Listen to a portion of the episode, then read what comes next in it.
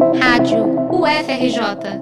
Informação e conhecimento, conhecimento, conhecimento. Cariocas escolhem neste domingo quem vai ser prefeito pelos próximos quatro anos, numa campanha marcada por duros ataques. Candidato à reeleição, Marcelo Crivella, do Republicanos, vai enfrentar o ex-prefeito Eduardo Paes, do DEM, no segundo turno das eleições municipais.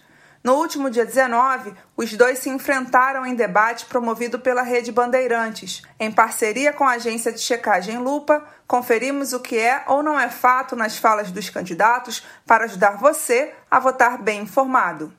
No debate, Paz disse que o Tribunal de Contas do município atestou que a capital fluminense tinha recursos em caixa ao final do seu governo. A informação é verdadeira. De acordo com o relatório do conselheiro Felipe Galvão Pucione, havia 39 milhões de reais líquidos disponíveis no caixa da prefeitura. Crivella disse que Eduardo Paz municipalizou dois hospitais. A informação é verdadeira. Os hospitais estaduais Albert Schweitzer, em Realengo, e Rocha Faria, em Campo Grande, foram municipalizados em janeiro de 2016 na época, o então governador Luiz Fernando Pezão afirmou que a ação aliviava a crise de saúde do Estado, que passaria a economizar cerca de 500 milhões por ano com a administração das unidades pela Prefeitura. Crivella disse ainda que o ex-prefeito é mentiroso ou não sabe fazer conta, por afirmar que o Rio de Janeiro tem mais mortes causadas pelo novo coronavírus do que São Paulo.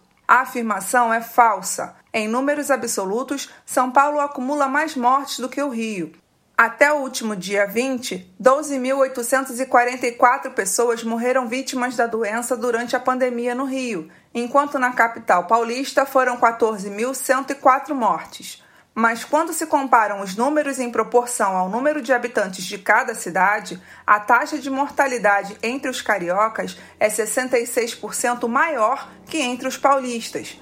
Para cada 100 mil habitantes, morreram 191 na cidade do Rio e 115 em São Paulo. No debate, Crivella também subestimou em 2000 o número de mortos no Rio e exagerou o total de vítimas da capital paulista.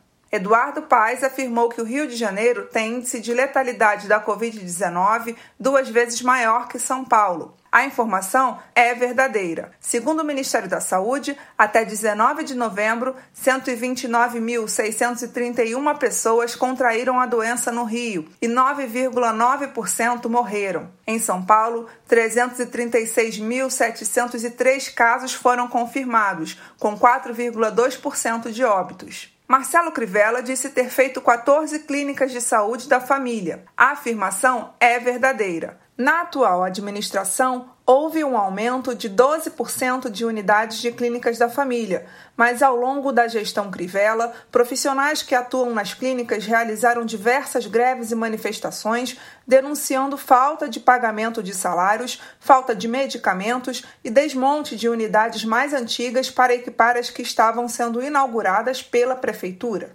Em uma de suas falas, Eduardo Paes disse que durante seus oito anos de mandato não houve aumento na cobrança do IPTU. A informação é falsa. Em 2016, no último ano do governo Paz, a prefeitura criou o projeto Atualiza Rio, que usava fotografias aéreas e pesquisas de campo para verificar irregularidades.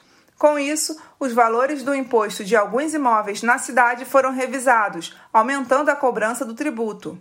Ainda segundo o prefeito, em sua gestão, 250 mil crianças contavam com educação em tempo integral. A informação é verdadeira. Segundo o INEP, no último ano do governo Paz, 273.307 crianças estavam matriculadas em educação em tempo integral. Marcelo Crivella disse que a arrecadação do município sofreu uma queda de 10 bilhões de reais em comparação ao governo Paz.